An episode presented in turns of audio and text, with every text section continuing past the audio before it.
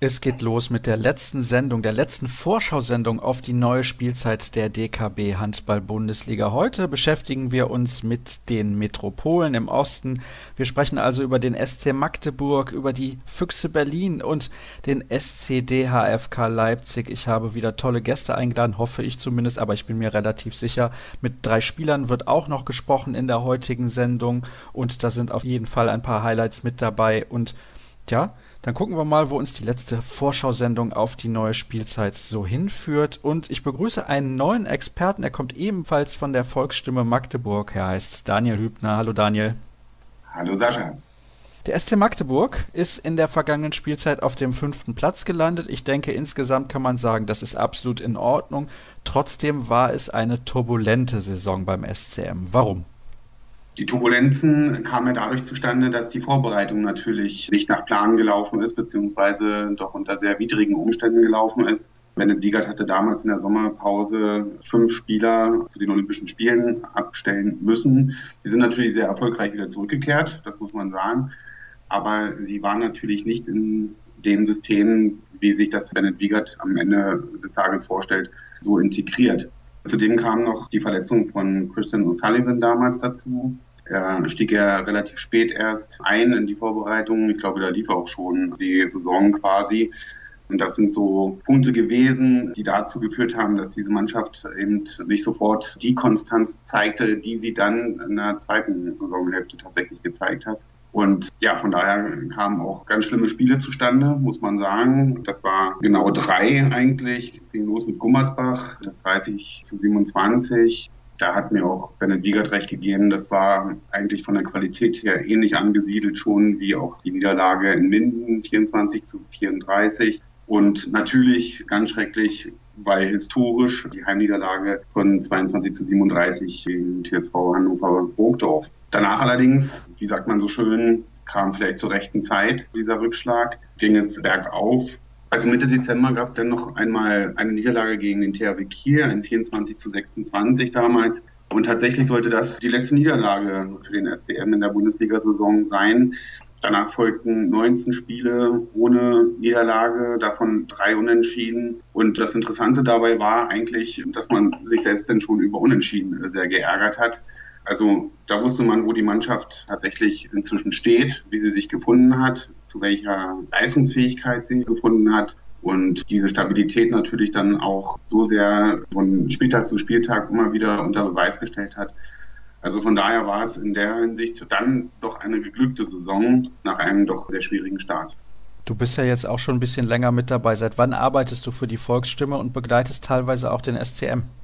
Ich arbeite seit 2010 für die Volksstimme, also sprich für den Hauptsport der Volksstimme und begleite auch seitdem den SC Magdeburg, damals noch als Vertretung, beziehungsweise in den ersten Jahren natürlich als Vertreter von Jeanette und ab dieser Saison dann quasi als Hauptreporter.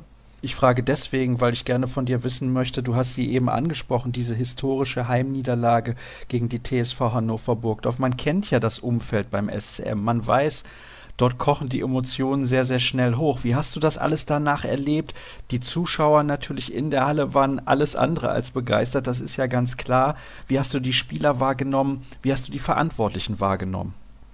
Wie immer gibt es in einer Mannschaft unterschiedliche Charaktere. Es gibt die Spieler, die sich dieser Niederlage stellen und es gibt Spieler, die zu dieser Niederlage kein einziges Wort sagen möchten. Und das war an dem Abend tatsächlich sehr, sehr, sehr, sehr schwer, dort jemanden zu finden, der mit einem tatsächlich auch darüber spricht. Ich kann mich daran erinnern, dass ich am nächsten Tag auch nach Berlin musste zur deutschen Kurzbahnmeisterschaft im, Schwimmen und von dort aus auch versucht habe, viel zu telefonieren dann auch mit Robert Weber gesprochen, habe mit Bennett Wiegert nochmal gesprochen. Da hast du am Tag danach natürlich gemerkt, dass die sehr enttäuscht, sehr frustriert waren, auch eine gewisse Form von Erklärungsnot eigentlich da war, weil hat ja keiner verstanden, was da an dem Tag eigentlich auf der Platte passiert ist. Das Publikum hat natürlich gebuht, aber man muss auch sagen, Bennett Wiegert ist natürlich ein Kind Magdeburgs, ein echter Magdeburger Jung, und ich glaube, bei anderen Trainern wäre ein Name rausgekommen, sozusagen. Aber bei Bennett Wiegert hat man es nicht gemacht. Das Magdeburger Publikum ist natürlich für Euphorie und allerdings auch für Kritik sehr bekannt. Da wird genauso jedes Tor gefeiert, wie jeder Fehler quasi bestraft wird. Das war schon ein richtiger großer Schockmoment für alle Beteiligte, sowohl Fans als auch Spieler, als auch Verantwortliche. Man muss sagen, in der Vorgeschichte des Spiels wurde schon sehr oft das angesprochen, die fehlende Konstanz und die fehlende Stabilität. Man hat da versucht, Wege zu finden, dass die Mannschaft noch enger zusammenkommt, dass sie mehr Zeit miteinander verbringt. Das ist quasi das berühmte, lass uns mal einsaufen gehen, sozusagen. Nur das natürlich ein bisschen seriöser. Das hat in dem Augenblick noch nicht gewirkt. Aber ich glaube, diese Niederlage hat allen deutlich, sehr, sehr deutlich vor Augen geführt, dass man da auch ein großes Stück an eigener Ehre verliert. Ne? Und ich glaube, kein Spieler in der Bundesliga möchte genau diesen Zustand haben. Jeder kämpft natürlich nicht nur für die Mannschaft oder für seinen Arbeitgeber, sondern am Ende natürlich auch für sich. Und niemand wollte an dieser historischen Pleite tatsächlich beteiligt sein. Und ich glaube, das gab am Ende den Ausschlag für das große Erwachen. Die Mannschaft hat die Wende geschafft, die komplette Wende und hat danach, du hast es eben angesprochen, eine sensationelle Serie hingelegt. Teilweise hatte man ja noch gedacht, der SCM könnte eventuell noch an den Füchsen Berlin vorbeiziehen und eventuell sogar Vierter werden. Und wenn man sich den Kader auch mal anschaut, da sind ja viele, viele gute Spieler dabei und dabei gewesen. Natürlich ein Finn Lemke hat den Verein aus Sicht des SCM ja leider verlassen, aber da gehen wir gleich noch ein bisschen intensiver drauf ein. Und ich finde, man muss den Hut ziehen vor Bennett Wiegert, dass er das mit so einer Ruhe und Gelassenheit dann über die Bühne gebracht hat, denn das war alles andere als selbstverständlich. Ich habe gerade eben gesagt, das Magdeburger Umfeld eher Typ unruhig. Also von daher Gratulation an diese Leistung, was den Trainer betrifft, in der vergangenen Rückrunde, vor allem als man im Prinzip fast alles in Grund und Boden gespielt hat.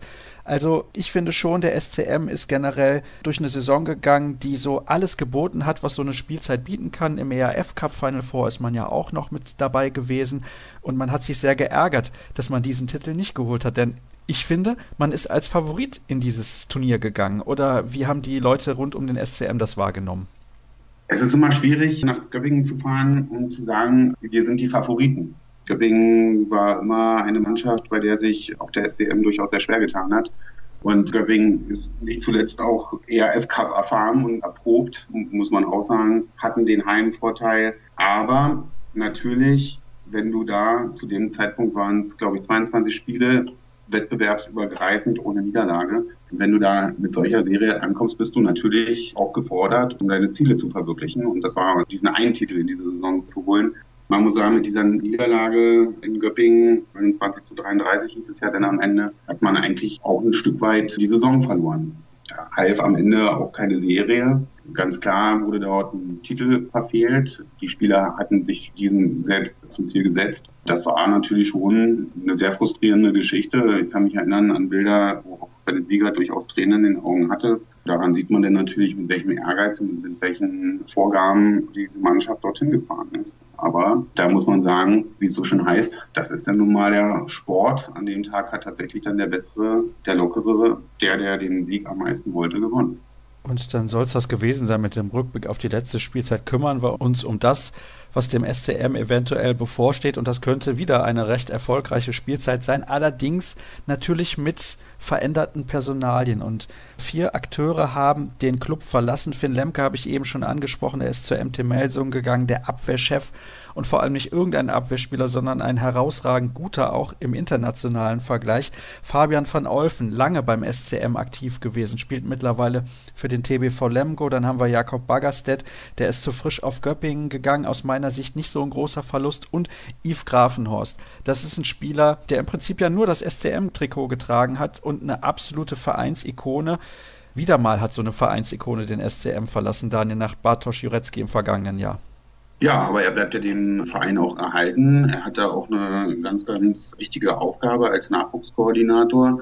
Der SCM muss es natürlich auch wieder schaffen, nicht nur durch Einkäufe sich zu verstärken, sondern eben auch durch die eigene Nachwuchsarbeit, die immer für Qualität in der Vergangenheit gestanden hat, sich auch wieder quasi aus dem eigenen Nachwuchs zu rekrutieren oder den eigenen Nachwuchs für die erste Mannschaft, für die Bundesliga zu rekrutieren. Der Schritt ist natürlich riesig, muss man sagen. Von der dritten Liga zur ersten Liga ist das eben nicht so einfach, aber man kann das schaffen, indem man sie natürlich langsam heranführt und da muss, glaube ich, auch ein gutes System wiederhergestellt werden. Da muss das wirklich nochmal intensiviert werden, um aus den Talenten auch tatsächlich Bundesligaspieler für die Zukunft zu machen. Und das ist eine ganz große Aufgabe für Yves Grafenhorst, im Verbund mit David Wiegert natürlich und den Trainern der einzelnen Nachwuchsmannschaften. Von daher ist er gar nicht so weit weg, glaube ich, wie man denn denkt am Ende. Also er bleibt uns erhalten und er wird auch immer Ansprechpartner bleiben. Bei Jakob Bagasset, ob das kein so großer Verlust ist, weiß ich nicht. Ich glaube, gerade zum Ende der Saison hat er schon gezeigt, dass er doch ein sehr starker Mann auch für die Abwehr ist. Ich fand den eigentlich von Beginn an sehr klasse.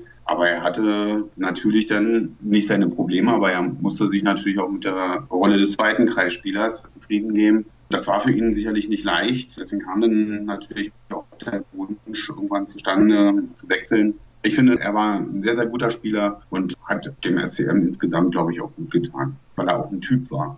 Bei Finn Emke muss man sagen, der hat sich ja eigentlich erst in Magdeburg dahingehend entwickelt, wo er jetzt steht. Er ist, glaube ich, einer der weltbesten, kann man so sagen, Abwehrspieler überhaupt. Aber Finn hatte natürlich auch einen anderen Anspruch noch. Er wollte mehr im Angriff spielen. Aber da ist es ganz schwer, auch für die neuen Spieler an Michael Darmgard anzureichen, bzw. ranzukommen, weil Michael Darmgard einfach auch für die Philosophie spricht. Also heißt Beweglichkeit, heißt Tempo, heißt eins gegen eins. Das ist schon wirklich Qualität, was da aus Dänemark gekommen ist und wird das für jeden schwer ranzukommen. Nichtsdestoweniger trotz ist Finn natürlich erstmal ein Verlust für die Abwehr. Wie sich das am Ende entwickelt, müssen wir sehen. Fabian van Olfen hatte hier in Magdeburg ein absolutes Statement. Der war seit 2006 in Magdeburg, war zehn Jahre lang der Kapitän des SC Magdeburg. Das war auch das Gesicht des SC Magdeburg oder eines der Gesichter, muss man sagen. Aber man muss auf der anderen Seite auch sehen, dass Fabian natürlich auch ein gewisses Alter erreicht hat. Er ist jetzt 36, wo als Verein du schon darüber nachdenken musst, wann du den nächsten Schritt auch zur Verjüngung des Teams und natürlich dann zur Erarbeitung einer Perspektive gehen musst. Und früher oder später kommt einfach dieser Schritt und bei Fabian van Olfen war es jetzt der Fall ich freue mich für ihn, dass er, dass er da in Lemgo auf jeden Fall nochmal eine neue Herausforderung gefunden hat für die nächsten zwei Jahre. Und da kann man ihm wirklich nur alles Gute wünschen. Ich bin sehr gespannt, wie er sich in Lemgo zurechtfinden wird. Ich denke, allzu viele Einsätze in der Offensive wird er auch da nicht mehr bekommen und vor allem natürlich seine Stärken in der Defensive und seine Erfahrung auch einbringen bei dieser eher jungen Mannschaft. Aber wir wollen uns natürlich weiter auf Magdeburg konzentrieren und schauen auf die Neuzugänge. Da kommt ein Kreisläufer aus der Ukraine, nämlich von Motor Saporoschje Gleb Kalarasch, dann haben wir Lukas Mertens links außen aus der zweiten Liga vom Wilhelmshavener HV, Carlos Molina, der kommt von Naturhaus La Rioja aus Spanien und soll im halblinken Rückraum ein wenig für Entlastung sorgen, wenn denn Michael Darmgard überhaupt Entlastung braucht in der Offensive. Das kann ich mir eigentlich nur schwer vorstellen, wer den mal hat spielen sehen. Und dann haben wir noch Piotr Chrapkowski, der kommt von Vive, ehemals Tauron Kielce, dem Champions League-Sieger von 2016, sicherlich eher ein Mann für die Defensive und geholt für die Rolle, die Finn Lemke in der Vergangenheit eingenommen hat? Das ist die entscheidende Frage.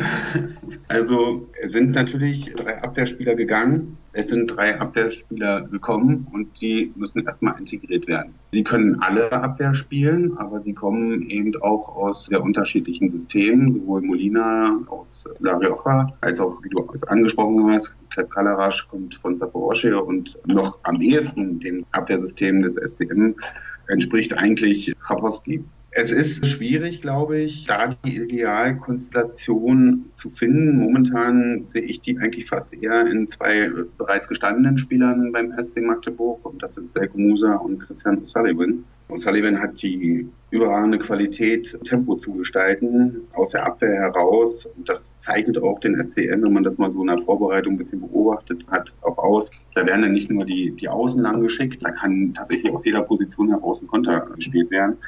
Das ist schon sehr, sehr klasse, was die da liefern. Ich glaube aber schon, dass Krakowski und Moser zum Beispiel ein sehr gutes Gespann bilden können. Das haben sie auch schon gezeigt. Bei Slab Kalarasch weiß ich noch nicht so richtig, ob er sich an die Bundesliga gewöhnen muss oder die Bundesliga an ihn. Er hat ja eine gewisse russische Robustheit, die er da mitbringt.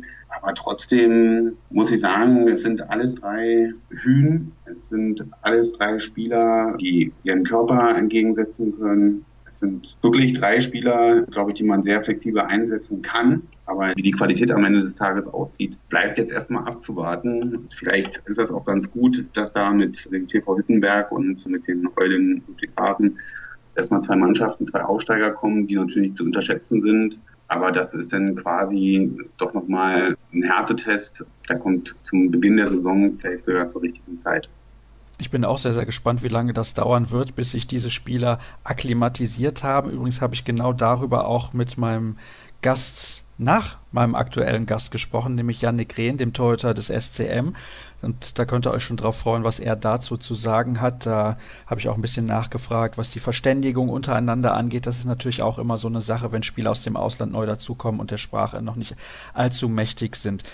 Generell würde ich sagen, dass wahrscheinlich diese Baustelle Verlust von Finn Lemke und Abwehrchef die größte ist beim SCM. Ich weiß aber nicht, ob der Kader so viel schlechter besetzt ist als in der vergangenen Saison.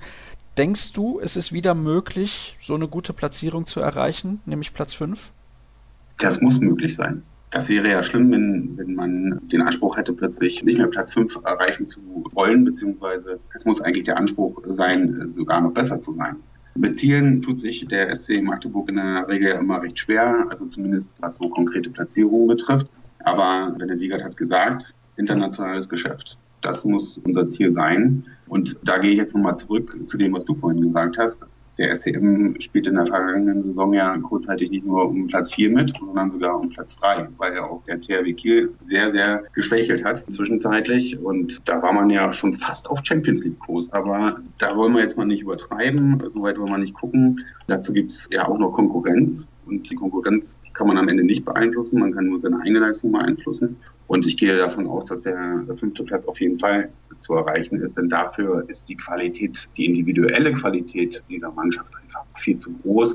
Und wenn man das in ein vernünftiges Paket packen kann, und davon bin ich überzeugt, dass das funktionieren kann, dann ist der fünfte Platz vollkommen erreichbar.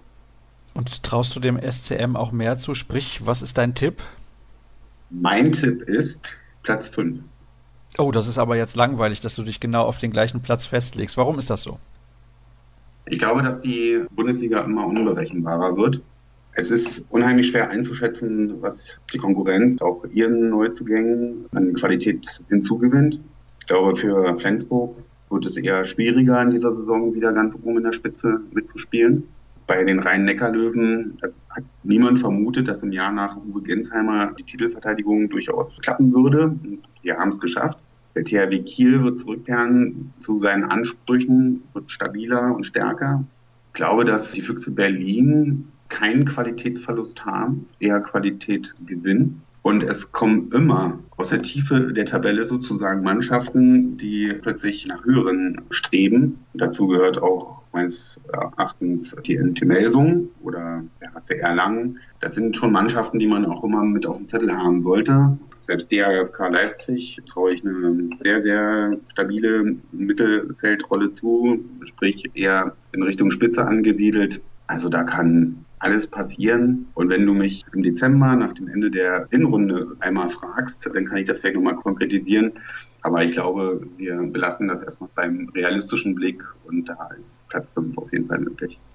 Ja, das wollen sie alle gerne, meine Experten, dass ich zu Ende der Hinrunde dann nochmal anrufe und dann sie die Möglichkeit haben, eine neue Prognose abzugeben. Aber schauen wir mal, wohin es den SCM treiben wird in dieser neuen Saison. Es wird auf jeden Fall spannend. Es ist einfach so, alle haben unglaublich viel Lust auf diese neue Saison, die ja am Donnerstag bereits mit den ersten Spielen angefangen hat und morgen geht es dann weiter. Also, es ist so schwer vorherzusehen mit diesen Neuzugängen, die erst eingebaut werden müssen in die Mannschaft und beim SCM wird es vielleicht ein bisschen schwieriger als in der vergangenen Spielzeit. Das ist zumindest meine Vermutung.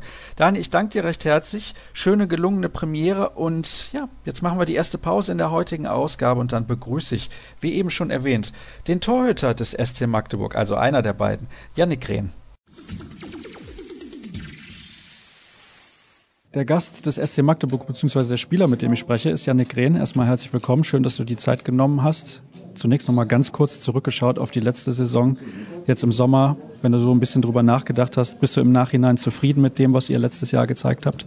Also vor allem äh, die letzte Hälfte, die Rückrunde war überragend für uns. Da haben wir sehr, sehr gut gespielt. Wir haben fast alles gewonnen. Dann kann man sich ein bisschen ärgern, dass wir so schlecht angefangen haben, aber man kann ja nichts ändern. Wir sind einfach froh, dass wir so eine Konstanz hatten am Ende letzter Saison und wir versuchen das jetzt weiterzubringen.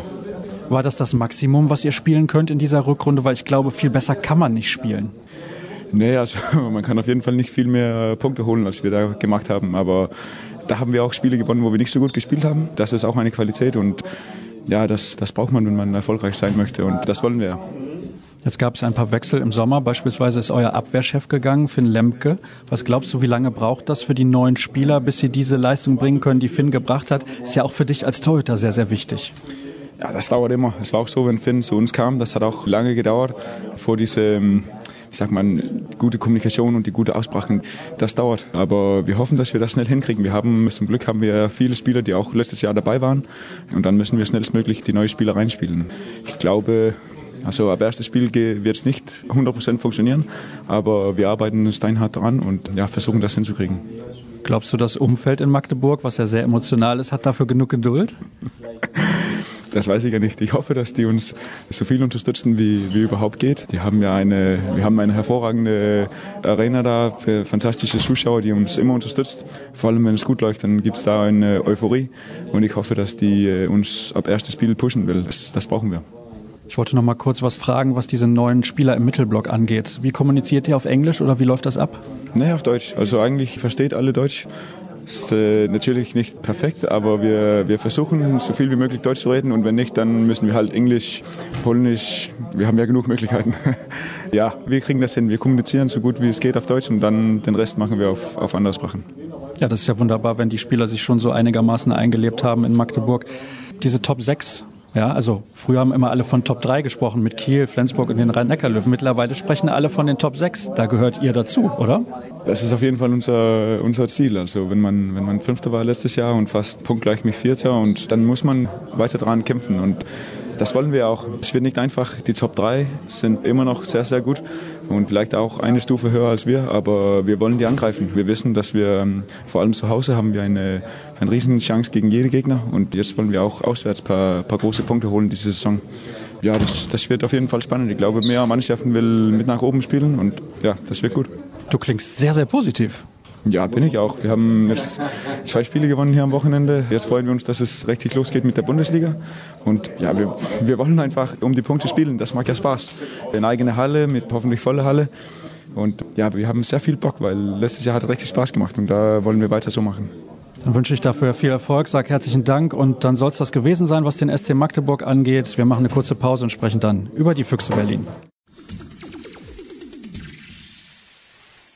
Weiter geht's mit den Metropolen im Osten. Wir kommen vom SC Magdeburg zu den Füchsen Berlin und tätig für die Berliner Morgenpost ist Ninja Priesterjan. Hallo Ninja. Hi Sascha.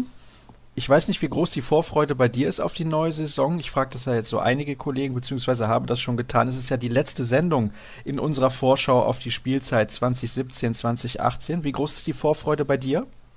Ich freue mich sehr drauf, vor allem auf den neuen Spielplan. Also das ist einfach, ich betreue die Füchse ja jetzt seit 2012 und gab ja auch viel Kritik an diesen neuen Zeiten, aber für mich ist es ganz interessant, weil es jetzt auch mal was Neues ist.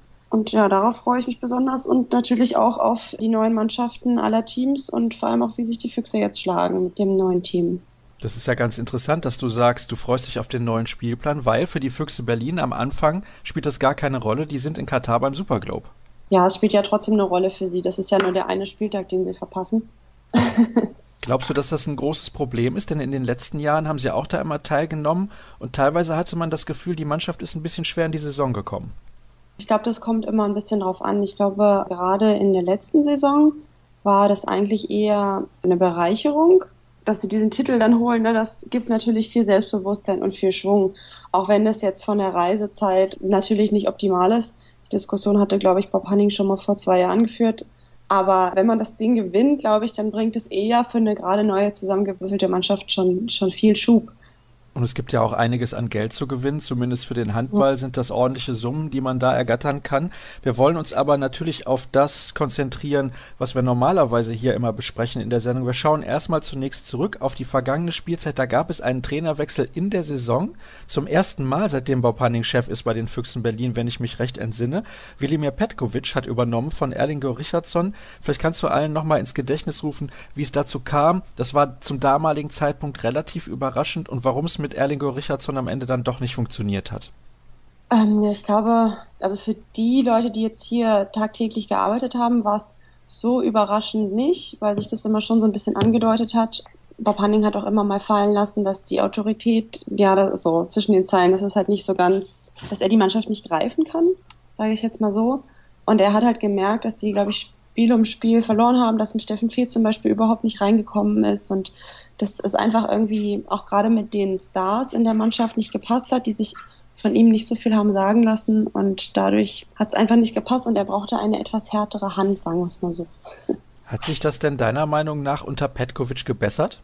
Ja, also die Spieler reden sehr ungern darüber, das zu vergleichen, weil Erlingo Richardson vom, vom Trainertyp her auch also ein, ein, guter Trainer war und man will ja da auch irgendwie nicht, nicht nachtreten. Deswegen sagen die Spieler schon nicht, er ist jetzt ein besserer Trainer oder sowas. Also sie sagen aber alle durchweg, dass die Stimmung besser geworden ist. Also wer auch immer da jetzt gekommen wäre, manchmal braucht man vielleicht auch einfach einen Wechsel und an der Trainerposition zu rütteln ist natürlich der größte Effekt, den du erzielen kannst. Und von meinem Eindruck her ja, auch weil er einfach so Spieler wie ein Peter Nenadic viel besser greifen kann, weil die sich nahestehen durch die gleiche Nationalität und er weiß einfach, wie die ticken. Also da hat man schon den Eindruck, dass die ein bisschen enger auch zusammengerückt sind. Die Hierarchien sind ein bisschen klarer jetzt. Macht schon den Eindruck, dass es homogener ist. Und Peter Stochel, der ist ja nun auch schon lange dabei, der sagt auch, dass es letzte Saison sehr harmonisch war und in der Saison davor eben nicht. Hat sich das denn auch sportlich ausgewirkt? Hat die Mannschaft danach besseren Handball gespielt? Was würdest du sagen? Von der Platzierung her ist es ganz interessant, weil sie ja nicht wirklich auf einem besseren Platz gelandet sind. Ne? Und die gleichen Schwächen eigentlich immer noch haben. Also, dass die Abwehr sehr gut ist, aber sie vorne ihre Bälle wegwerfen. Das fand ich jetzt immer noch das Gleiche, obwohl ich fand, dass sie nicht mehr so ganz, ich fand, sie sind nicht mehr ganz so kopflos durchs Spiel gerannt. Also, sie haben sich mehr geschafft, aus so einem Tiefs ein bisschen wieder rauszuziehen. Aber ich glaube, da geht noch ein bisschen mehr. Du weißt, jedes Mal, wenn wir miteinander sprechen, erwähne ich, dass ich großer Fan von Fabian Wiede bin. Der hat jetzt in der letzten Spielzeit lange nicht gespielt, weil er verletzt war. Wie sehr hat sich das ausgewirkt auf die Endplatzierung? Ich würde sagen, schon sehr. Auch einfach aufgrund dessen, dass Ken Töne dann auch nicht gerade seine beste Phase hatte. Der hatte ja dann auch immer mal wieder mit Verletzungen zu kämpfen. Ich fand, dass Fabian wieder zu Beginn der Saison einfach, der war der Fels, der war der Einzige, der eigentlich noch gespielt hat, fand ich. Also bei dem man so das Herz noch gesehen hat. Und der mit seiner Verletzung ja immer noch weitergespielt hat. Und das hat man schon gemerkt, dass der fehlt. Das ist der, der es dann am Ende, finde ich, immer noch mal rumreißt oder der das Spiel dann an sich reißt. Und das war schon deutlich zu merken. Das war aber genauso als Paul Drucks gefehlt hat. Also ich glaube, wenn die beiden zusammen gleichzeitig auf dem Feld stehen, dann sind die Füchse eine sehr viel bessere Mannschaft, als wenn einer von beiden verletzt ist. Du hast eben auch schon Steffen Feeth erwähnt, der am Anfang große Probleme hatte, reinzufinden bei den Füchsen Berlin und sich in die Mannschaft zu spielen. Der hat auch nicht so viel Einsatzzeit bekommen, wie man das von einem Spieler seines Kalibers erwarten konnte. Es wurde dann auch relativ früh bekannt, er wird nach dieser Spielzeit zu den Rhein-Neckar-Löwen wechseln. Es tut mir fast schon ein bisschen leid um ihn. Hm, ich glaube ehrlich gesagt, dass das vielleicht gar nicht so viel miteinander zu tun hat. Also ein Steffen Feeth, der kommt aus der Region Mannheim. Also ich wäre auch hingegangen. Weißt du, wenn mich mein Heimatverein fragt, der gerade auch noch den Titel gewonnen hatte, dann wäre der vielleicht auch so oder so im nächsten Jahr dahin gegangen, ob der sich jetzt bei den Füchsen wohlgefühlt hätte oder nicht. Er ist ein Familienmensch, er ist sowieso immer nicht so gerne so weit von zu Hause weggegangen. Das würde ich, glaube ich, auf zwei unterschiedlichen Kanälen sehen. Und das andere ist, dass er hier halt aus unterschiedlichen Gründen nicht richtig angekommen ist. Er hatte auch privat eine schwierige Situation, dann genau wie du sagst, keine Einsatzzeiten. Einsatzzeiten, die er hatte, hat er aber auch nicht genutzt. Also das war tatsächlich teilweise fürchterlich, hat er auch selber gesagt, wie er auf dem wie auf dem Feld rumgelaufen ist.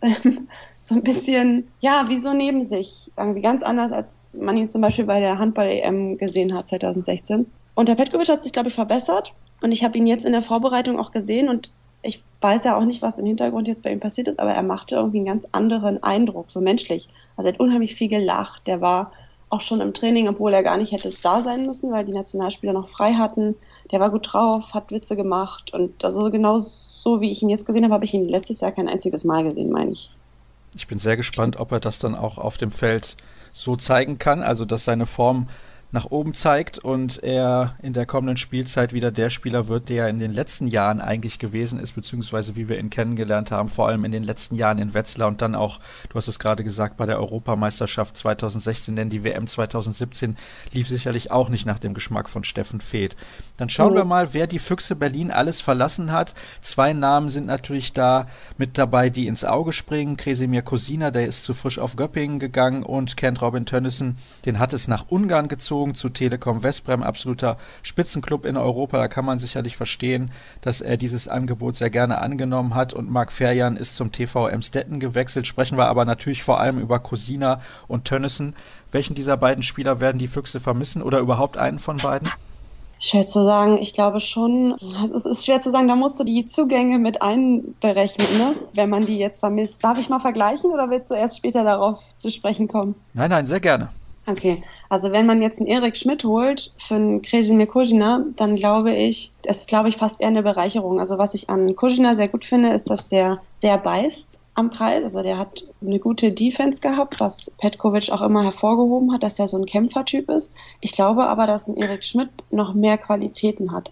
Also einmal durch seine Athletik und seine Körpergröße. Und ich glaube, deshalb, es klingt jetzt so hart zu sagen, man würde den nicht vermissen, weil das ist ein guter Spieler, der sich reinhat und der, glaube ich, auch für die Stimmung der Mannschaft sehr wichtig war. Aber ich glaube nicht, dass es die Füchse zurückwerfen wird, weil sie mit Erik Schmidt, glaube ich, jemanden haben, den ich langfristig da besser sehe auf der Position. Und ähnliches gilt im Rückraum mit Koppeljahr, das kommt ein bisschen drauf an. Der war ja aussortiert worden bei Westbrem, ne? Da hat er nicht wirklich viel gespielt. Er hat noch nie in der deutschen Bundesliga gespielt ist die Frage, wie der sich reinfindet. Jetzt in den Testspielen war er immer einer der stärksten Werfer. Das ist auch der Grund, warum sie ihn geholt haben, weil er natürlich mit seiner Größe, 2,10 Meter oder so, ne, da nochmal eine andere Qualität reinbringt. Also das ist, glaube ich, so der Werfer, den sie schon so lange gesucht haben, der die einfachen Tore aus dem Rückraum machen kann. Wenn man sich aber jetzt anguckt, wie oft sie schon versucht haben, jemanden zu finden, Stichwort Pavel Horak, der eigentlich einfache Tore aus dem Rückraum machen kann, es aber dann nicht gemacht hat, ist dann auch wieder die Sache, muss er erstmal beweisen. Aber ich glaube, gerade für das Abwehrbollwerk, was Petkovic da zusammenstellen will in dieser Saison, hat er jetzt eigentlich zwei noch besser zu dem System passende Spieler.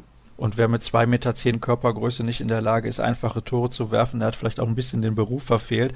Aber bei Koppelja ist klar, hat auch viel internationale Erfahrung, viele Länderspiele absolviert für Kroatien und ich bin mal sehr gespannt, ob er den Sprung in die Bundesliga so schafft, wie sich das alle bei den Füchsen Berlin erhoffen. Wir schauen mal ein wenig auf die potenzielle erste Sieben.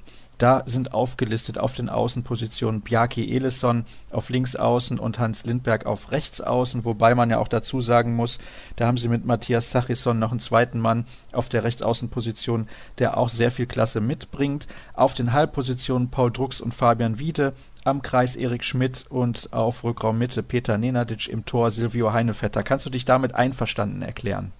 Ja, mit, genau, mit der Einschränkung, die du sagst, dass Matthias Sachisson nämlich würde ich fast 50-50 mit Hans Lindberg sehen. Das kommt ein bisschen immer auf die Tagesform an. Ich glaube, dass sie mit Hans Lindberg einen gewonnen haben, der endlich mal von der Strafwurflinie trifft, also von der 7-Meter-Linie. Das ist immer das große Problem der Füchse in den letzten Jahren gewesen. Deswegen immer wichtig, dass er da ist, aber dafür muss er ja nicht die ganze Zeit auf dem Feld stehen. Er kann ja auch einfach mal nur die sieben Meter werfen. Das hat er auch schon bewiesen, dass es geht. Also da denke ich, sind sie wirklich top besetzt. Erik Schmidt am Kreis sehe ich genauso. Wiede würde ich auch im Austausch mit, mit Koppel sehen, einfach auch was die Belastung betrifft. Peter Nenadic sehe ich da auch, wobei ich auch da gerne mal eine Rotation sehen würde, weil er auf Rückraummitte doch noch ein bisschen anderen Spielstil hat, als wenn das Paul macht oder halt auch Fabi Wiede. Steffen Fehlt hast du gar nicht reingenommen. Es können ja nur sieben spielen. Genau, also ich fand letztes Jahr oft die Kombination gut, wenn Fee, Drucks und Wiede gespielt haben. Das hat unheimlich gut funktioniert, aber du kannst den Peter Nenadic natürlich nicht aus der Startformation nehmen. Also so weit will ich gar nicht gehen. Aber diese Spielweise hat mir gut gefallen, weil das sehr viel Tempospiel und sehr viel Kombinationsspiel ist. Wobei Peter Nenadic natürlich sehr durch seine Alleingänge besticht, obwohl inzwischen das besser geworden ist. Er spielt jetzt auch mehr ab. Hat auch gute Kreisanspiele gemacht, aber das finde ich, das kann Wiede noch einen Ticken besser. Als Ziel ausgegeben wurde die Qualifikation für einen internationalen Wettbewerb. Das beinhaltet natürlich auch die Champions League und alle sprechen davon, dass die ersten sechs in der Bundesliga, und da zählen wir jetzt mal die MT Melsungen dazu, die gar nicht unter den ersten sechs waren in der letzten Saison, enger zusammengerückt ist. Bedeutet das nicht eigentlich, man sollte vielleicht mal von der Champions League sprechen und das ein bisschen offensiver formulieren? Oder warum gibt es da dieses Understatement? Ja, man möchte eigentlich in die Champions League, aber man möchte seine Ziele auch nicht verfehlen. Also ich glaube, da sind die Füchse ja seit Jahren bekannt für, dass sie immer eher ein bisschen vorsichtiger sind mit der Formulierung ihrer Ziele, obwohl ich finde, dass es unter Petkovic schon anders geworden ist. Der hat letztes Jahr ja schon dann relativ klar die Vorgabe gemacht, dass er jetzt ganz gerne in die Champions League würde und dass er diese Chance gerne nutzen würde. Dieses europäische Spielen ist so dieses Grundziel, was die Füchse jede Saison einfach aufrufen. Ja, ich glaube, mit Gegnern wie Flensburg, Kiel und den Rhein-Neckar-Löwen, die ja eigentlich so diese ersten drei Plätze so ein bisschen immer schon auf Reserviertschild stehen haben, sozusagen, ist es auch schwer zu sagen, wir sind jetzt auf jeden Fall besser. Also, und dann darfst halt nicht vergessen, die dahinter sind, wie Magdeburg oder Melsung. Deswegen, ich glaube, wenn man mich jetzt fragen würde und ich wäre Spieler, würde ich auch sagen, klar, Licht ist, aber ich würde es jetzt auch nicht als Ziel ausschreiben, weil dafür muss eine Saison schon richtig gut laufen. Und man hat ja gesehen in den letzten Jahren, wie oft immer mal jemand verletzt ist. Und jetzt, Paul Drucks ist auch noch nicht wieder richtig im Balltraining. Also da kannst du dir dieses Ziel mit den Wenn und Aber, kannst du dir das vornehmen. Wenn alle fit sind und alle ihre Leistung bringen, dann könnte man es schaffen in die Champions League. Und dann musst du noch in zwei Spielen Glück haben. Deshalb finde ich es vielleicht auch gar nicht so verkehrt, da jetzt nicht dieses Riesenziel vorzugeben. Es immer schwer mit den Zielen, ja. Wo du gerade gesagt hast, Paul Drucks, der ist noch nicht so richtig im Training involviert. Wiede und Drucks haben im jungen Alter schon sehr, sehr viele Spiele absolviert. Auch in der Jugend haben sie teilweise doppelt gespielt, weil sie dann noch in der Bundesligamannschaft gespielt haben. Glaubst du, das wird hier irgendwann mal einholen, die beiden? Hat's doch schon. Also ich finde, dass man das an den Körpern ja schon merkt, was die in ihren jungen Jahren für Verletzungen hatten. Da merkst du ja, dass die eigentlich am laufenden Band auf dem Zahnfleisch gegangen sind. Und wenn man mit den beiden gesprochen hat nach den großen Wettkämpfen, die reiben sich halt echt auf, auch für den Verein genauso wie für die Nationalmannschaft und sind halt immer dabei. Ne? Und sind halt auch, man merkt, dass es Spieler sind, die sehr schwer zu ersetzen sind. Dadurch spielen die einfach auch andauernd. Und wie wir jetzt schon über, über, über Wieder gesprochen haben, man merkt halt seinen Ausfall und ich weiß nicht, ob er, wenn er jetzt 29, 30 wäre, ob er, ob er das dann auch noch gemacht hätte. Weißt du, wie ich meine? Also dass er sich so aufrabt und mit dieser kaputten Schulter weiterspielt. Das ist halt auch was, woran man halt merkt, diese Körper sind einfach zerschlissen und die sind jetzt beide 22 Jahre alt ungefähr, ja. Also muss man schon aufpassen, finde ich, langfristig. Ich habe jetzt letztens auch im, in so einem Fanforum gelesen, dass einer sich gewünscht hätte, Paul Drucks würde jetzt schon die EM absagen, damit er sich ein bisschen schont. Ist halt auch ein krasser Wunsch eigentlich von jemandem, der das zuguckt, der dann halt sagt, oh Gott, lieber würde ich den gar nicht sehen in der Nationalmannschaft, dass er sich mal ein bisschen ausruht, ne? Zumal Paul Drucks vor zwei Jahren, also dann sind es ja zwei Jahre, wenn die EM 2018 mhm. in Kroatien startet, nicht dabei gewesen ist, als Deutschland Europameister wurde. Deswegen, diesen Titel würde er ja auch irgendwann gerne mal gewinnen. Gibt's aber definitiv keine Garantie drauf, wenn man weiß, wie eng die Weltspitze zusammen ist. Und wir sind ausgeschieden gegen Katar. Hat auch keiner mit gerechnet bei der Weltmeisterschaft in Frankreich. Ja, dann würde ich gerne zum Abschluss von dir wissen, bevor wir dann zum Spielerinterview kommen, wo wird's denn hingehen für die Füchse Berliner am Ende der Saison? Oh, ich hasse diese Frage. ähm, ah, ich muss jetzt irgendeine Platzierung sagen, oder? Ja, also das, was du für am realistischsten hältst. Boah, das ist, das ist so schwer zu sagen. Es kann ja immer mal, so wie letzte Saison, du verkackst zwei Spieltage und dann bist du irgendwie, bist du doch wieder weg von der Spitze. Ich glaube, dass du mit diesem Kader realistisch geplant und wenn du diese Spieler von dem Namen auch halten willst, die wollen ja alle irgendwann mal Champions League spielen wäre Platz drei, glaube ich, das, was, ja, das, was sie erreichen könnten, wenn alles gut läuft. Wenn du Platz drei erreichen kannst, kannst du, finde ich, immer trotzdem auch noch, also Platz eins bis drei kannst du erreichen, wenn alles gut läuft und bei den anderen irgendwas nicht gut läuft. Schwer zu sagen. Also Vierter sollten sie mindestens werden. Das sollte ihr Anspruch sein. Und alles darüber könnte möglich sein. Kann ich mir vorstellen. Ich lehne mich jetzt mal ganz weit aus dem Fenster. Du wirst ein wenig überrascht sein. Aber klar, es geht eng zu in der DKB Handball-Bundesliga. Das, das ist logisch. Wenn die alle gesund bleiben, dann können die Füchse Berlin sogar deutscher Meister werden. Das ist meine Meinung. Dieser Kader ist enorm stark und da gibt es auch nicht viele Ausreden, außer eben, wenn Spieler längerfristig ausfallen, wie das in der Vergangenheit leider öfters der Fall gewesen ist ja. bei den Füchsen Berlin. Habe ich auch gerade gedacht, ob ich sagen soll, ob es möglich ist. Ja, dazu würde ich ganz gerne die ersten Spieltage abwarten, weil wo sie sich im Weg standen, fand ich, war ihre wirklich ihre Abschlussstärke. Aber wenn sie jetzt ihre Abwehr wirklich so stark hinbekommen, dass sie ganz viel über die erste Welle gehen können und über Tempo-Gegenstöße, also dann, dann kann ich es mir vorstellen. Wenn sie wirklich viel aus dem Spielaufbau kommen müssen, äh, dann kann ich es mir eher nicht vorstellen. Aber ich weiß halt auch nicht, inwiefern sich das jetzt verbessert hat. Aber das war halt wirklich immer so, woran sie, fand ich, in vielen Spielen gescheitert sind. Und ja, wie gesagt, also ich halte es auch nicht für unmöglich. Ich denke halt, das, was ich meinte mit, wenn du Dritter werden kannst, kannst du eigentlich auch Erster werden, weil da ist es dann so eng. Aber warten wir mal ab, ne? Ich freue mich auf jeden Fall, die Füchse in der neuen Spielzeit spielen zu sehen und ich bin sehr gespannt, wo sie am Ende landen werden. Ninja, ich danke dir recht herzlich für deine Einschätzung und jetzt kommen wir zum vorletzten Spielerinterview in der großen Vorschau von Kreisab auf die neue Spielzeit und mein Gast in diesem Gespräch ist Peter Stochel. Und jetzt ist der nächste Gast in der Leitung und ich freue mich sehr. Wir sprechen das erste Mal miteinander. Wir kennen uns persönlich gar nicht, aber ich denke, das wird nichts ausmachen. Der Kapitän der Füchse Berlin ist zu Gast. Das ist Peter Stochel. Hallo Peter.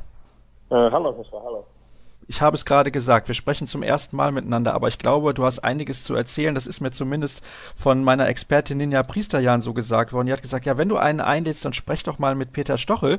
Und dann habe ich das einfach mal getan. Wir möchten natürlich zunächst mal zurückblicken auf das, was in der letzten Saison bei euch los war. Da gab es einen Trainerwechsel. Was war da los? Was hat da nicht funktioniert? Das ist eine interessante Frage, aber normalerweise ist mein Ziel immer nach vorne gucken, aber trotzdem der Management oder Bob Hanning haben sich entschieden einfach, dass wir, dass wir einen Trainer wechseln sollen. Ich habe das erste Mal in meinem Leben erlebt. Das war gar nicht eine einfache Situation hier. Die ganze Mannschaft, glaube ich. Aber das Wichtigste war, dass wir da haben das gut gelöst und die Mannschaft funktioniert mit Petko. Das ist für mich das Wichtigste. Und für diese Saison haben wir Petko weiter und ich denke, das können wir erwarten, der nächste Entwicklung in dieser Saison. Jetzt hast du gerade gesagt, das war das erste Mal für dich, dass du das erlebt hast, mhm. dass der Trainer gewechselt wurde. Ich denke mir immer so, für die Torhüter macht das keinen großen Unterschied, aber anscheinend macht es doch einen Unterschied. Ich denke, das macht ein bisschen Unterschied für jede Spieler, weil jeder Trainer hat eigene Philosophie, jeder Trainer versucht was Neues in die Mannschaft einbauen und genau das hat auch Petko gemacht natürlich. Ja, das Unterschied kann sein, weil der Trainer hat wieder ein bisschen andere Vorstellungen, wie soll man in Abwehr spielen auch und dazu gehört natürlich auch Torwart. Das heißt auch eine Veränderungen, aber du hast recht, dass für die Spieler das vielleicht etwas anderes als für die Torwart. Ich habe es eben angedeutet, du wirst deine Karriere beenden nach dieser Saison. Warum machst du das? Ja, nach der Saison, ich werde schon 42 habe ich schon so ein Gefühl, dass es immer, immer schwieriger, diese, diese Niveau zu behalten. Und ich bin so ein Typ, der will nicht schwache Leistungen zeigen, ja. Und ich merke schon, dass es halt wirklich schwierig, diese Niveau zu behalten. Und dann habe ich mich entschieden, natürlich auch in Verbindung mit meiner Familie, dass wir schon langsam Richtung Tschechien fahren wollen. Und ja, ich denke, das ist schon die Zeit, wo kann ich sagen, ja, jetzt höre ich mit diesem Niveau auf und versuche mich weiter irgendwie beim Handball am besten eine Funktion als Torwarttrainer. Das wäre für mich die beste Option. Du hast gerade gesagt, dir ist wichtig, dass du natürlich noch Leistung bringst. Bist du nicht mehr zufrieden mit deiner Leistung? Also deine Leistungen waren doch noch sehr gut in der vergangenen Spielzeit. Ja, Dankeschön, ja. Immer noch, ja, immer noch schaffe ich das irgendwie. Aber wie gesagt habe, ist das wirklich schwierig. Jedes Jahr ist es schwieriger, einfach die Niveau zu behalten. Und auf andere Seite freut mich natürlich, dass ich immer noch irgendwie, irgendwie die Leistungen bringen kann. Aber aber muss man auch äh, davon wirklich Spaß haben und diese Arbeit ist relativ anstrengend, sich vorbereiten auf diesem Niveau. Und wie gesagt habe, ich will nicht dann mit den Leistungen runtergehen und der Verein bleiben, nur weil ich schon seit Jahren da bin und das will ich einfach nicht. Ja, ich will aus der ersten Liga wegen in Position, wo ich sagen kann, ja, ich war noch wichtig für die Mannschaft und nicht nur dabei bin, weil ich schon zwölf Jahre da bin. Das ist sicher nicht das, was ich wollte. Dann gucken wir mal, was die Mannschaft so bieten kann, vielleicht in der kommenden Spielzeit und kommen von dir persönlich zur Mannschaft. Ich finde, ihr habt einen sehr, sehr guten Kader. Ihr habt sehr gute Neuzugänge, beispielsweise mit Erik Schmidt oder Marco Koppeljahr, Spieler, die natürlich auch in der Abwehr sehr viel Präsenz zeigen, sehr viel Größe haben, eine sehr gute Physis mitbringen. Seid ihr besser als in der letzten Saison? Das werden wir sehen, aber du hast das sehr gut gesagt für mich als Torwart ist elementar wichtig, dass wir haben jetzt diese zwei neue Zugänge, weil die sind wirklich groß und dann kann man sich vorstellen, äh, Marco Kopria, Erik Schmidt und äh, Jakob Goyun in Abwehr, dann haben wir alle Spieler äh, über zwei Meter und das ist schon natürlich für Torwart oder kann das für Torwart dieser Vorteil sein oder für die ganze Mannschaft an weil die Kommunikation oder die Kooperation zwischen Torwart und Abwehr kann noch mal besser werden. Ja. Das haben wir auch schon jetzt in Vorbereitung gesehen. Das kann diese Hilfe sein. In der vergangenen Spielzeit, in der letzten Saison seid ihr Vierter geworden. Ihr habt das ERF Cup Final Four erreicht. Ich denke, da habt ihr euch etwas mehr ausgerechnet als das, was am Ende dabei rausgekommen ist. Eben habe ich mit Ninja Priesterjan darüber gesprochen, äh, ja, was können denn die Füchse in der nächsten Saison alles so erreichen? Und jeder Experte sagt auch, es wird enger in der Spitze der DKB Handball Bundesliga. Es ist nicht mehr so, dass nur diese drei Mannschaften da vorne sind. Da gibt es auch andere Mannschaften, die vielleicht eine Chance haben, in diese Top 3 zu kommen. Ich habe gesagt, wenn bei euch alle wichtigen Spieler fit bleiben, könnt ihr deutscher Meister werden. Was sagst du denn zu dieser These? das wäre sehr schön, in der letzten Saison deutscher Meister werden. Jeder möchte sicher in seiner letzten Saison irgendeinen Erfolg erleben. Ja, deutscher Meister zu werden wäre natürlich sehr gut, aber äh, du hast das richtig gesagt, dass die Spitze wird relativ breit in dieser Saison. Ich hoffe, dass auch Berlin sagt dazu etwas, aber natürlich sind da auch andere Mannschaften außer die Top 3, wie Magdeburg hat schon letztes Jahr gezeigt, seine Niveau, da kommen die nächsten Mannschaften. Ja, das heißt, meiner Meinung nach wäre super Platzierung zwischen Top 3. Dann haben wir auch andere Möglichkeiten. Erfolg zu schaffen, sind wir wieder in EHF Cup. Du hast das gesagt, dass wir Finale verloren haben. Wäre gut natürlich zum Beispiel diese Pokal zu holen. Deutsche Pokal ist da. Nächste Woche fahren wir noch nach Katar, nach Doha zum Superglobe. Da haben wir auch nächste Möglichkeit. Ja, die Möglichkeiten sind da, aber wir müssen das erst auf dem Spielplan bestätigen. Das heißt, theoretisch spricht für uns, dass wir etwas stärker sind, aber das müssen wir erst auf dem Spielplan bestätigen. Also einige Titel hast du ja geholt. Den Superclub habt ihr jetzt zweimal hintereinander gewonnen. Der B-Pokalsieger bist du geworden, den ERF-Pokal hast du schon gewonnen. Deswegen kann ich nur sagen, das war eine erfolgreiche Zeit für dich in Berlin. Vielleicht wird sie ja noch erfolgreicher in der kommenden Saison. Wir wünschen dir auf jeden Fall in deinem letzten Jahr in der DKB Handball-Bundesliga sehr, sehr viel Spaß. Und dann machen wir jetzt die nächste kurze Pause in der heutigen Sendung, in der letzten Vorschau auf die neue Spielzeit. Und dann sprechen wir über den SC DHFK Leipzig. Last but not least heißt es jetzt in der großen Saisonvorschau auf die Spielzeit 2017-2018, denn er ist der letzte Experte, den ich begrüße. Wir sprechen über den SCDHFK Leipzig und das tue ich mit Matthias Roth von der Leipziger Volkszeitung. Hallo Matthias. Ja, hallo ich muss natürlich zunächst mit dir, wie mit allen anderen Kollegen zuvor auch, über die letzte Saison sprechen, die in Leipzig unfassbar erfolgreich war in der Liga, auf dem achten Platz gelandet. Dazu hat man sich für das DHB-Pokal Final Four qualifiziert. Eine Saison wie aus dem Märchen. Ja, ich glaube, das können ja alle so unterschreiben. Es war ja vor der Saison unklar, ob die Mannschaft nochmal an diese Riesenleistung aus dem Aufstiegsjahr anknüpfen kann. Aber sie hat es geschafft, hat noch einmal mehr Punkte geholt und hat natürlich, wie du sagst, das Feine Vor erreicht und natürlich auch einige große Gegner geschlagen. Zu Hause erstmals gegen den THW Kiel in der Bundesliga gewonnen und die Rhein-Neckar-Löwen zweimal am Rand einer Niederlage unglücklich jeweils mit einem Tor verloren gehabt. Also Leipzig ist sehr zufrieden mit dieser abgelaufenen Saison. Rundum zufrieden? Naja, über allem thronte natürlich diese Trainerfrage. Also was wird mit Christian Prokop, diese lange Hängepartie? Das hat sicher der Mannschaft nicht gut getan, aber auch dem Umfeld nicht. Das hätte man eleganter lösen können und vielleicht auch schneller eine Entscheidung herbeiführen sollen. Gab es denn dazu aus deiner Sicht die Möglichkeit, das war ja alles schon so ein bisschen ja, schwierig natürlich, weil der DHB sich auch dann noch dazu geäußert hat. Bob Hanning hat sich dazu geäußert. Jeder hatte irgendwie was dazu zu sagen. Dann natürlich Stefan Kretschmer mit seiner Funktion als Aufsichtsratsmitglied und dann natürlich auch noch als TV-Experte. Also da gab es viele Meinungen, die immer nach außen getragen wurden. Das war extrem schwierig, zumindest aus meiner Position betrachtet. Ja, du sprichst da einen ganz entscheidenden Punkt an. Es haben natürlich sich viele Personen in der Öffentlichkeit geäußert. Aber in erster Linie war es natürlich eine Sache, die Christian Prokop selbst betraf. Er hatte sich ja schon für Leipzig entschieden, hat das dann auch so im Hintergrund schon kommuniziert, hat es der Mannschaft so gesagt und Bob Hanning hat am Ende nicht locker gelassen, hat ihn überzeugt und ja, den Trainer dann doch nochmal zum, zum Umdenken bewegen können und dieses ganze Hin und Her, gerade vor diesem Spiel in Flensburg, wo sich dann Christian Prokop auch nach der Partie positioniert hat. Das war schon sehr schwierig, aber ich denke, am schwierigsten war es am Ende für den Trainer selbst und man muss dann seine Entscheidung respektieren, weil es, glaube ich, zumindest auch sein sehr großer Wunsch war, zur Nationalmannschaft zu wechseln. Er hätte das bestimmt auch gerne in Doppelfunktion einige Zeit noch in Leipzig weitergeführt, aber am Ende muss man das respektieren und ich denke auch Christian Prokop hat vor allem im Umgang auch mit Medien und ja, mit der Öffentlichkeit da auch einiges für seinen neuen Job noch dazugelernt. Hast du zum damaligen Zeitpunkt mit ihm sprechen können und wie hat er dir gegenüber reagiert, als ihr über dieses Thema gesprochen habt? Ich habe mit ihm mehrfach darüber gesprochen und er hat da sehr offen reagiert. Es gab ja, das darf man nicht vergessen, hier ein sehr emotionales Spiel. Das war, glaube ich, gegen Minden, als in der Öffentlichkeit kurz zuvor bekannt wurde, dass Christian wechseln soll zur Nationalmannschaft.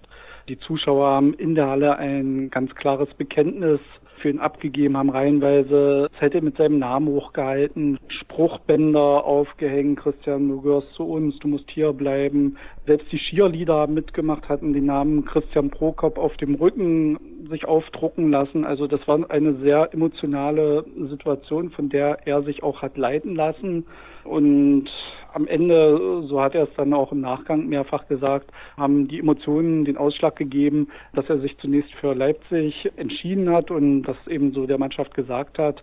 Und am Ende kam vielleicht dann doch nochmal in einer ruhigen Minute der Kopf dazu, wo er sich dann gesagt hat, was will ich eigentlich und dann doch nochmal einen Rückzieher gemacht hat. Sehr schwierige Gemengelage und von außen wirkt es natürlich auch, ja, vielleicht etwas unglücklich, aber man muss natürlich sagen, Christian Prokop ist auch noch ein junger Trainer und er hat, glaube ich, so eine Situation in seinem Leben auch noch nicht durchgemacht.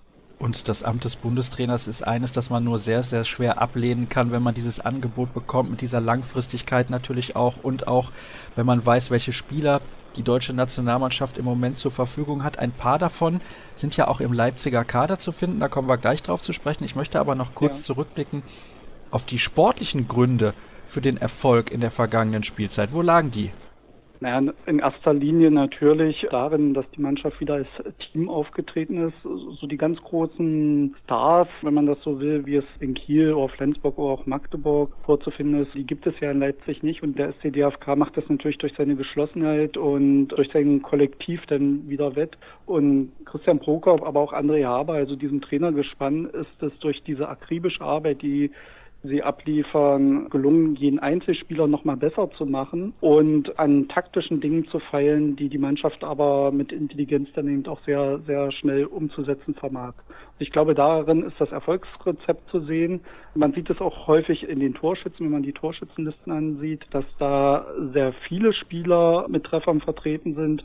Und das macht, glaube ich, auch ein Stück weit die Unausrechenbarkeit der Leipziger dann aus am Ende. Schauen wir mal, welche Spieler sich dem Verein angeschlossen haben und wer den Verein verlassen hat. Nicht mehr mit dabei sind Christoph Steinert, Roman Betzwar und Marvin Sommer. Als Neuzugänge stehen fest Philipp Weber, Yves Kunkel und Gregor Remke. Und das sind natürlich gerade mit Kunkel und Weber zwei Namen, die auf jeden Fall deutlich die Qualität der Mannschaft erhöhen, meiner Meinung nach. Weber kommt wieder nach Leipzig zurück, dahin, wo er sich am wohlsten fühlt, wie er auch selber gesagt hat. Das war ja der Grund, er wieder nach Leipzig gehen wollte. Und Yves Kunkel ist eines der größten Talente, was wir in Deutschland auf der Linksaußenposition haben, kann auch im Rückraum auf der Mitte eingesetzt werden. Also da ist der Kader nochmal deutlich stärker geworden, finde ich zumindest. Ja, das sehe ich genauso. Also vor allem Philipp Weber, da muss man gar nicht viele Worte verlieren. Er ist Torschützenkönig. Alle wissen in Leipzig, was er kann. In dem Jahr in Wetzlar ist er sicherlich auch als Persönlichkeit nochmal gereift. Das waren ja so ein bisschen die Dinge, die auch mitspielten, als sein Vertrag damals in Leipzig nicht verlängert wurde. Als ihm das klar war, es kann noch mal einen Schritt zurückgehen für mich, hat er sich richtig reingehängt, hat das im letzten halben Jahr in Leipzig schon gezeigt und dann natürlich eine überragende Saison in Wetzlar gespielt. Aber man darf nicht vergessen, die Ansprüche steigen jetzt natürlich auch, was das Spiel und was mit seinem Namen verbunden ist. Da muss er natürlich zeigen, dass er jetzt Führungsspieler ist, aber ich denke, Philipp weiß dass der, der kann das und er wird eine Riesenbereicherung jetzt wieder für die Mannschaft sein. Bevor wir auf die Ziele schauen und die mögliche erste Sieben der Leipziger, müssen wir natürlich auf die Trainersituation eingehen. Die ist ein wenig ja. kurios. Ich finde sie nicht so sonderlich glücklich gelöst, denn zunächst wird André Haber die Mannschaft übernehmen. Bislang der Co-Trainer, hast du eben schon angesprochen, von Christian Prokop und sicherlich ein sehr, sehr talentierter Trainer. Und ja, Michael Biegler wird dann irgendwann kommen, um die Mannschaft zu übernehmen. wenn er seine Aufgabe bei der deutschen Frauennationalmannschaft erfüllt hat. Und an der Formulierung meiner Frage merkst du schon ein bisschen, ich finde das nicht ganz so gut. Wie siehst du das? Ja, es ist eine ähm, große Gefahr hier zu erkennen. Also das ist ganz klar. Wenn die Nummer mit André Haber, wovon alle ausgehen, weil er auch unter Christian Prokop schon hervorragende Arbeit geleistet hat, richtig zündet, wird es möglicherweise ein Problem geben, dass er dann ins zweite Glied zurücktreten muss. Aber selbst sagt, ist für ihn kein Problem. Ich lerne jetzt viel, ich gebe alles. Ich bin auch wieder ein guter Co-Trainer im Januar. Das wollen wir erstmal abwarten, ob er denn einfach so loslassen kann. Aber natürlich ist ein Bruch das drin, das ist ganz klar. Wenn im Januar ein neuer Trainer kommt, Michael Biegler bringt sich auch eine eigene Philosophie mit, eigene Vorstellungen. Klar werden sich Haber und, und Biegler im Vorfeld auch absprechen und immer mal Kontakt haben. Aber es wäre die glücklichere Lösung gewesen, wenn Biegler sofort jetzt im Sommer übernommen hätte. Das wollten auch alle hier in Leipzig. Der DAB hat leider nicht mitgemacht und hat sich nicht erkenntlich gezeigt dafür, dass auch Christian Prokop schon frühzeitig zur Nationalmannschaft wechseln durfte. Ist denn der Trainer Michael Biegler, der ja bei wenigen Stationen länger als zwei Jahre im Amt gewesen ist, dieses Risiko überhaupt wert? Das ist schwierig zu sagen, dafür kenne ich Michael Biegler zu wenig. Stefan Kretschmer und er sind ja dicke Tinte miteinander, sie kennen sich jahrelang und darauf ist auch der Kontakt auf jeden Fall zurückzuführen. Die Spieler stehen, glaube ich, auf Biegler. Er hat ja vor drei Jahren war es, glaube ich, drei oder vier Jahren, ich weiß den Zeitpunkt gar nicht genau, die Mannschaft damals so als Feuerwehrmann vor dem Abstieg aus der zweiten Bundesliga damals gerettet, hat damals auch schon mit André Haberkopf zusammengearbeitet und einige Spieler, die damals schon dabei waren, die halten große Stücke auf Biegler und freuen sich auf die Zusammenarbeit und Stefan Kretschmer, der ausgewiesener Fachmann nun ist, sagt Biegler, ist vielleicht der innovativste Trainer, den wir in Deutschland haben. Wir werden das abwarten, auch ob er länger als zwei Jahre bleibt, aber die Zusammenarbeit ist zumindest erstmal langfristig angelegt. Und da müssen wir sehen, ob es auch so kommt. Schauen wir auf die Ziele, die die Leipziger in der nächsten Spielzeit haben. Platz 8 war es, wie gesagt, in der Vorsaison und man möchte erneut auf einem einstelligen Tabellenplatz landen. Glaubst du, die Mannschaft ist in der Lage, vielleicht sogar in die Top 6 irgendwie reinzustoßen? Das halte ich für schwierig und man muss da, glaube ich, auch ein bisschen die Kirche im Dorf lassen. Dieses lineare Wachstum, also im sportlichen Bereich, wird sicherlich nicht jedes Jahr so weitergehen können. Ich glaube, die ersten fünf Mannschaften sind gesetzt, also mit den Rhein-Neckar-Löwen, Kiel, Flensburg, Magdeburg und, und Berlin. An diesen Teams wird auch im kommenden Jahr kein Weg vorbeigehen. Und dann kommen natürlich Melsungen enorm verstärkt und auch Hannover halte ich für für stärker als im vergangenen Jahr mit den neuen Trainern, mit den Verstärkungen. Und danach sehe ich so eine Gruppe, wo, wo Leipzig mitspielt, wo sicherlich Wetzlar mitspielt, wo Göppingen mitspielt und ja, vielleicht gibt es noch ein Überraschungsteam. Dass es weiter nach oben geht, vielleicht unter die Top 6 wäre zu hoffen, zu wünschen hier für Handball Leipzig. Ich glaube es nicht und sehe darin aber auch keinen Rückschritt, wenn, wenn die Mannschaft jetzt nicht noch ein, zwei Plätze weiter nach oben springt. Schauen wir auf die erste Sieben, auf die mögliche erste Sieben, das ist ja ganz klar und da kannst du dann auch gerne deine Meinung dazu äußern, wenn du irgendetwas anders siehst, als ich das ja. tue. Auf den Außenpositionen zunächst mal Lukas Binder und Lukas Cicala Wobei ich denke, Yves Kunkel wird sich relativ schnell in die Anfangsformation spielen, falls er das in der Vorbereitung nicht schon längst getan hat. Auf den Halbpositionen Philipp Weber und Andreas Rojewski, wenn denn der Körper mitspielt, das ist bei ihm ja immer leider so eine ganz, ganz entscheidende Frage, denn Franz Semper, den habe ich in der vergangenen Saison auch mal live in der Halle spielen sehen, ist aus meiner Sicht ein ganz herausragendes Talent und ich glaube, er wird sich da auch in Zukunft durchsetzen, aber das kann vielleicht noch ein bisschen dauern bis er da auch an Körpermasse noch ein bisschen zugelegt hat. Und Niklas Pitschkowski auf der Mittelposition am Kreis Alan Milosevic und im Tor Jens Fortmann. Ist das so in Ordnung für dich? Das sehe ich ganz ähnlich. Möglicherweise wird sich Franz Semper vielleicht auch auf, auf Platz eins auf seiner Position nach vorne spielen. Also er hat ja jetzt wieder nochmal ein hervorragendes Turnier abgeliefert mit der U21, also ist da auch ganz stark zurückgekommen und er muss jetzt natürlich auch den nächsten Schritt machen. Es ist sein drittes Jahr in der, in der Bundesliga. Und ich glaube, Franz Semper könnte neben Weber und Kunkel natürlich einer der ganz starken und führenden Spieler in dieser Saison hier in Leipzig werden. Was mir bei ihm so gefällt in jungen Jahren, und das ist etwas, was man gar nicht so einfach lernen kann, er hat eine sehr, sehr gute Spielübersicht. Ja, auf jeden Fall. Und du kannst ihn auch in jeder Phase ins Spiel reinwerfen. Der kommt nach 50 Minuten, hat vorher nicht gespielt, ist sofort drin. Keine Anpassungsschwierigkeiten, keine Anlaufzeit. Da geht sofort volle Pulle los und hat auch immer den Blick für die richtige Entscheidung. Also Franz Semper ganz stark und wir dürfen nicht vergessen, der THW Kiel hat ja nicht umsonst seine Fühler ausgestreckt und man muss mal abwarten, wie lange er hier überhaupt bleiben wird. Ja, ich glaube, für seine persönliche Entwicklung wäre es nicht schlecht, wenn er noch ein paar Jahre in Leipzig seine Tore wirft. Zu welcher Platzierung wird es denn am Ende reichen? Du hast ja eben schon so ein bisschen was angedeutet. Ja, ich bin hin und her gerissen. Ich sage einfach mal Platz sieben. Einer von den beiden, Melsungen oder Hannover, wird abgefangen, die anderen bleiben dahinter und wie gesagt, an den Top 5 wird sich meiner Meinung nach nichts ändern. Vielleicht in den Platzierungen untereinander, aber dass diese fünf Mannschaften vorne stehen, das dürfte so kommen und würde mich keineswegs überraschen. Wunderbar, dann sage ich auch an dich natürlich vielen, vielen herzlichen Dank, dass du mir zur Verfügung gestanden hast. Wir haben jetzt 18 Experten durch. Und jetzt gleich kommt der 18. Spieler, damit wir aber 18 Clubs aus 36 Stimmen haben. Und das ist Philipp Weber.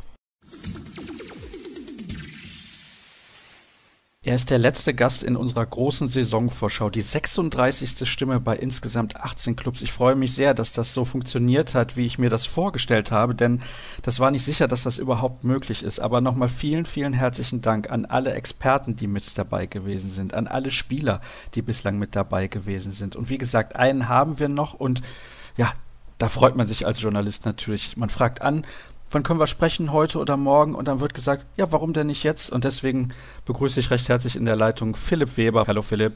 Hallo. Kurz nochmal der Rückblick auf die vergangene Spielzeit. Du bist Torschützenkönig geworden in der DKB Handball-Bundesliga.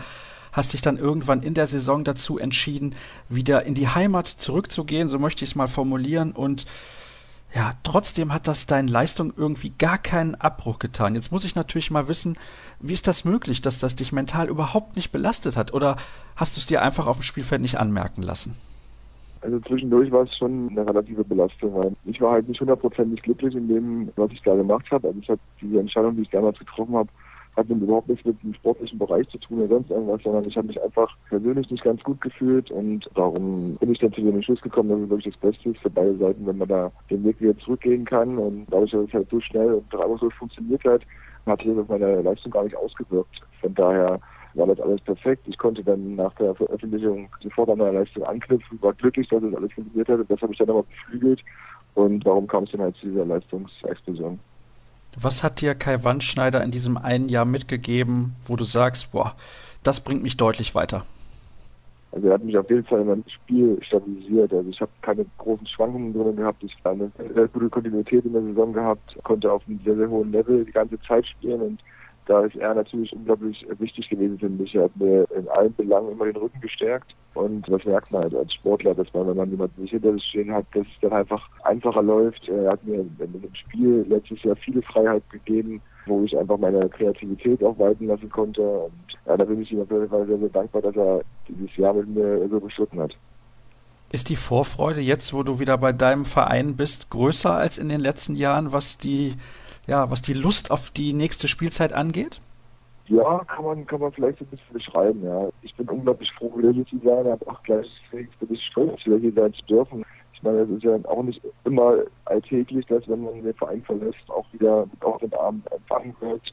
Ähm, das zeigt hier, was es hier für eine familiäre Unterstützung hat, auch in dem Verein. Und da äh, bin ich unglaublich glücklich, jetzt endlich wieder hier sein zu dürfen und kann es kaum warten, bis die Saison wieder losgeht. Die Mannschaft ist auch ziemlich gut. Absolut. Also wir haben uns gut verstärkt mit, mit auch einem sehr, sehr jungen, talentierten Linksaus, der Funkel, die ja in der Mannschaft ist zusammengeblieben, ähm, sodass sie letztes Jahr in der Lage war, hat man gesehen. Und ja, da wollen wir dran einknüpfen und möglichst besser werden. Was kann man tun, damit die Erwartungen in Leipzig nicht in den Himmel schießen nach dieser tollen letzten Spielzeit? Was kann man da tun? Das ist schwierig zu sagen. Ich meine, wir verlieren nicht mit Absicht, damit die Fans oder die Sponsoren ein bisschen ruhiger werden man merkt natürlich, dass hier eine riesen Euphorie aufgebrochen ist. Ja, gerade nach dem Four Einzug letzten Jahr wollen die Leute das natürlich immer wieder. Und das wollen wir als Spieler auch, gar keine Frage, aber die Erwartungen sind natürlich nicht so hoch, weil wir halt ein Projekt sind, das halt noch lange nicht am Ende ist. Wir sind in einer Entwicklungsphase und da wird es auch Rückschläge geben. Da müssen wir alle darauf vorbereitet sein, aber natürlich werden wir alles dafür geben, dass das Projekt halt so weiter bergauf geht, wie es momentan der Fall ist. Wo siehst du die größten Schwierigkeiten, die auf euch zukommen könnten? Ach, über Schwierigkeiten machen wir keine Gedanken. Ich glaube, wenn wir uns damit befassen, dann wollen wir gar nicht erst anfangen. Von daher sehen wir nur das Positive und daran halten wir uns fest. Es ist trotzdem ein bisschen, ja, wir haben es eben ja schon besprochen mit dem Kollegen Matthias Roth von der Leipziger Volkszeitung, bizarr, dass ein Trainer nur ein paar Monate bei euch sein wird und dann wieder ein neuer Trainer kommt? Ist das schwierig, sich darauf einzustellen? Und hast du schon mit Michael Biegler Kontakt gehabt? Also ich finde, es ist überhaupt nicht schwer, weil die Mannschaft kennt andere sehr, sehr gut. Wir haben alle schon ein paar Jahre zusammengearbeitet und die Situation, die Konstellation, wie sie ist, die ist von Anfang an klar und das wussten wir alle. Von daher gibt es überhaupt keine Probleme, keine Schwierigkeiten. André ist ein sehr, sehr guter Trainer und da werden wir als Mannschaft natürlich alles dafür geben, um ihn zu unterstützen, weil er auch einfach verdient hat, was er hier für eine Arbeit im Verein leistet, ist äh, bemerkenswert und da gibt es gar keine Komplimation oder da wird sich keiner gehen lassen, wenn man weiß, es kommt ein neuer Trainer. Von daher ist das alles in Ordnung. Und natürlich hatten wir auch schon Kontakt mit unserem neuen Trainer Michael Biegler. Ist ja, ist ja ganz logisch, dass da schon ein paar Gespräche geführt werden im Voraus, weil die Zeit ja im Januar nicht allzu lang ist, um den Einstieg für ihn ganz entspannt zu machen. Und von daher gab es da auch schon Kontakt. Muss es wieder Platz 8 sein, damit man aus der Saison rausgeht und sagt, das war erfolgreich? Denke ich nicht. Ich denke, dass es dieses Jahr auf jeden Fall deutlich schwieriger wird, so einen Platz zu erreichen, wenn man natürlich auch letztes Jahr gesehen hat, dass Mannschaften wie Magdeburg, Melsungen, Göppingen, Hannover am Anfang auch geschwächt haben und da war es sicherlich ein bisschen einfacher, Punkte zu sammeln, die dann halt im Nachhinein den Verein halt ein bisschen gefehlt hat und ich denke, da selbst wenn man Neunter oder Zehnter wird, dann kann das durchaus auch noch eine positive Saison gewesen sein. Also die Spitze hat sich wieder verbreitert. Die Mannschaften, die, die Großmannschaften haben wieder aufgerüstet. Mannschaften wie Göppingen, Hannover, Melsungen, die haben da unfassbar verpflichtet. Von daher wird es sehr, sehr schwer sein, den achten Platz wieder zu erreichen. Aber eine Herausforderung wächst man und die werden wir uns auf jeden Fall stellen. Du hast eben kurz den Januar anklingen lassen, wenn Michael Biegler dann zu euch kommt. Ich nehme aber an, du möchtest im Januar gerne deine Zeit in Kroatien verbringen sehr, sehr gerne. Also hätte ich nichts dagegen, wenn ich damit dabei sein dürfte, aber bis dahin ist noch eine lange Zeit und es kann viel passieren. Von daher mache ich mir da keine großen Gedanken zu, aber wenn ich es aussuchen dürfte, ob ich in Leipzig bin oder in Kroatien, wäre natürlich Kroatien. Philipp, vielen Dank, dass du mir wie ich das eben ja schon gesagt hatte, so kurzfristig und spontan zur Verfügung gestanden hast. Und ich finde es übrigens bemerkenswert, wie offen du über diese Geschichte, diesen Wechsel zurück von Wetzlar nach Leipzig sprichst, denn du hast ja in Wetzlar, wie gesagt, sportlich herausragende Leistung gebracht. Das steht ja außer Frage. Und da möchte ich mich nochmal bei allen Hörern bedanken und wie gesagt nochmal bei allen Experten und allen Spielern, die mitgemacht haben bei 18 Clubs, 36 Stimmen der großen Saisonvorschau von Kreisab auf die neue Spielzeit. Alle Informationen, das wisst ihr ja, findet ihr unter facebook.com slash kreisab Kreisab, bei Twitter kreisab.de und bei Instagram sind wir auch zu finden unter dem Hashtag Kreisab. Und jetzt haben wir Samstag, an dem Tag, wo wir diese Sendung ausstrahlen und in zwei Tagen geht es schon weiter mit der nächsten Ausgabe, mit der regulären Ausgabe von Kreisab am kommenden Montag, Episode 153. Mal gucken, wer wir da zu Gast haben und ich hoffe, ihr schaltet dann auch wieder ein. Ich sage nochmal Danke fürs Zuhören und bis nächste Woche.